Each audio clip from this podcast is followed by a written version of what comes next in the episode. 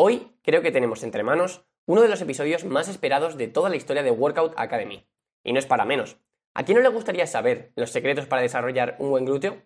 La verdad es que este músculo es de lo más interesante. Así de primeras, ¿sabías que es el grupo muscular más grande de tu cuerpo y que, además, es el músculo capaz de aplicar la mayor fuerza por unidad de espacio? Pues bien, en el episodio de hoy hablaremos de todas las claves que debes aplicar en tu entrenamiento para maximizar el desarrollo de este músculo. Pero espera, antes de nada déjame decirte que si quieres desbloquear un resumen visual y descargable sobre todo lo que vamos a hablar en este episodio, puedes unirte a mi newsletter semanal ahora mismo. Al acceder, vas a desbloquear el acceso exclusivo a todos los resúmenes de todos los episodios anteriores del podcast en forma de infografías y además vas a conseguir un ebook sobre selección de ejercicios de regalo. Una vez dicho esto, vamos al lío. Estás escuchando el podcast Workout Academy, mi nombre es Álvaro Bueno y comenzamos.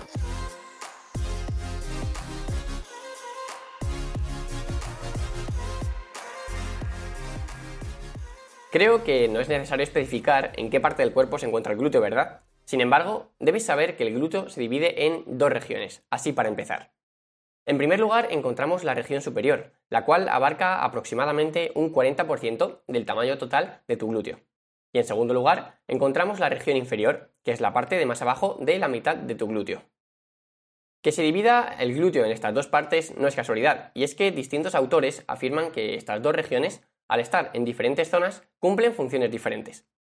La parte superior de este músculo estaría involucrada en movimientos de elevación lateral, o lo que también se conoce como abducción de cadera, y la parte de abajo en, digamos, dar una patada hacia atrás, o lo que también se conoce como extensión de cadera.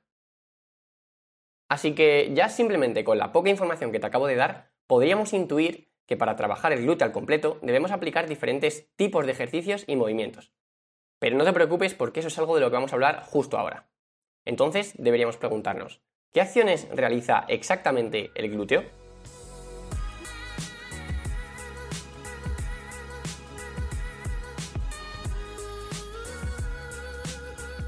Pues bien, a diferencia de lo que mucha gente piensa, el glúteo realiza tres acciones diferentes. En primer lugar, como ya hemos dicho antes, encontraríamos la patada hacia atrás, o lo que también se llama extensión de cadera. Este movimiento podríamos decir que es el más importante, ya que de los tres movimientos de los que te voy a hablar, este es en el que el glúteo es más fuerte y suele entrenarse haciendo ejercicios pesados como por ejemplo el hip thrust, sentadillas o incluso peso muerto, aunque también responde bien a ejercicios ligeros como por ejemplo unas hiperextensiones o patadas en polea. Por cierto, si ahora mismo acabo de decir varios ejercicios y no tienes del todo claro en qué consisten, no te preocupes porque tienes imágenes de cada uno de ellos en los apuntes de este episodio. Ya sabes que para desbloquearlos simplemente tienes que clicar en el link que te voy a dejar en las notas de este programa. En segundo lugar encontramos la patada lateral o lo que también se conoce como abducción de cadera. Este gesto consiste simplemente en levantar la pierna hacia un lado. Se puede ver muy claramente al hacer pasos laterales o unas abducciones de cadera en máquina.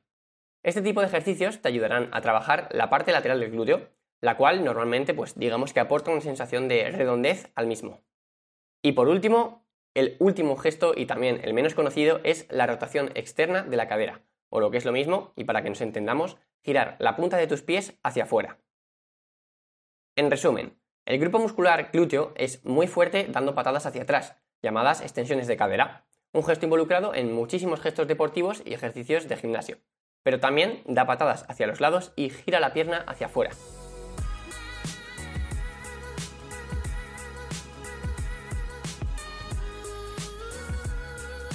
Por otra parte, también es muy importante entender que el glúteo está formado en un 50% por fibras rápidas y en un 50% por fibras lentas.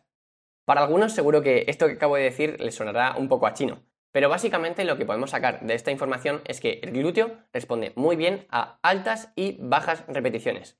Sí, tenemos esta ventaja con este grupo muscular, pero es que además tiene una capacidad de recuperación relativamente buena. Pero antes de seguir, déjame aclararte un poquito mejor qué es esto de las fibras.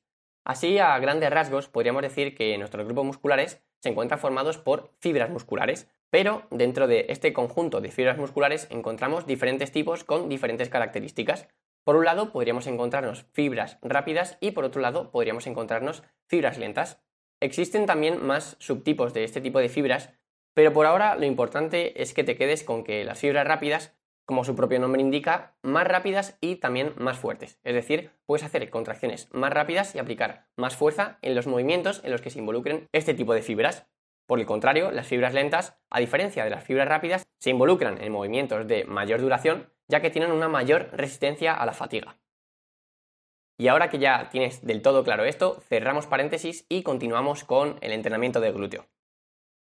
Antes te había dicho que es bastante necesario combinar diferentes ejercicios que realicen todas las acciones del glúteo para poder maximizar su desarrollo.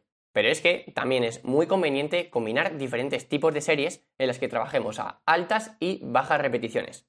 Lo ideal sería combinar ejercicios pesados, como el hip thrust o la sentadilla, en los que trabajas a menos repeticiones con ejercicios más analíticos, como por ejemplo las patadas de glúteo o las hiperextensiones.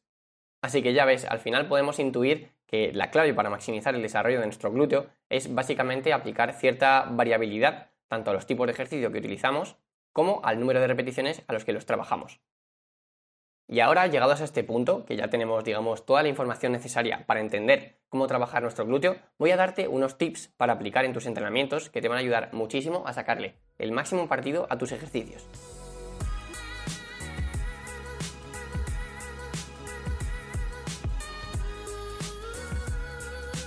El primer tip sería el siguiente. Rota externamente la cadera, o lo que es lo mismo, como ya hemos dicho antes, gira las puntas de tus pies hacia afuera en los ejercicios en los que realices una extensión de cadera, como por ejemplo un hip thrust o una sentadilla. De esta manera, al ser la rotación de cadera un gesto más del glúteo, conseguirás aumentar su activación en este tipo de ejercicios. El segundo tip consiste en tratar de aguantar de 1 a 2 segundos al final de cada repetición en ejercicios de extensión de cadera horizontal como por ejemplo el hip thrust. Se sabe que el pico de máxima activación del glúteo es cuando se encuentra a 0 grados de extensión de cadera, es decir, en el momento en el que terminas cada repetición en el hip thrust. Por tanto, aumentar el tiempo bajo tensión en esta postura nos va a ser de gran ayuda para poder desarrollar nuestro glúteo. Y ya el tercer tip del que te voy a hablar consiste en realizar ejercicios de preactivación antes de ejercicios analíticos si te cuesta sentir el glúteo, por ejemplo, sería una muy buena idea hacer unas patadas de glúteo con una goma elástica antes de hacer un ejercicio de hiperextensiones. Y ya para concluir con este episodio y ponerle la guinda al pastel, te voy a proponer un ejemplo de un entrenamiento bien estructurado de glúteo.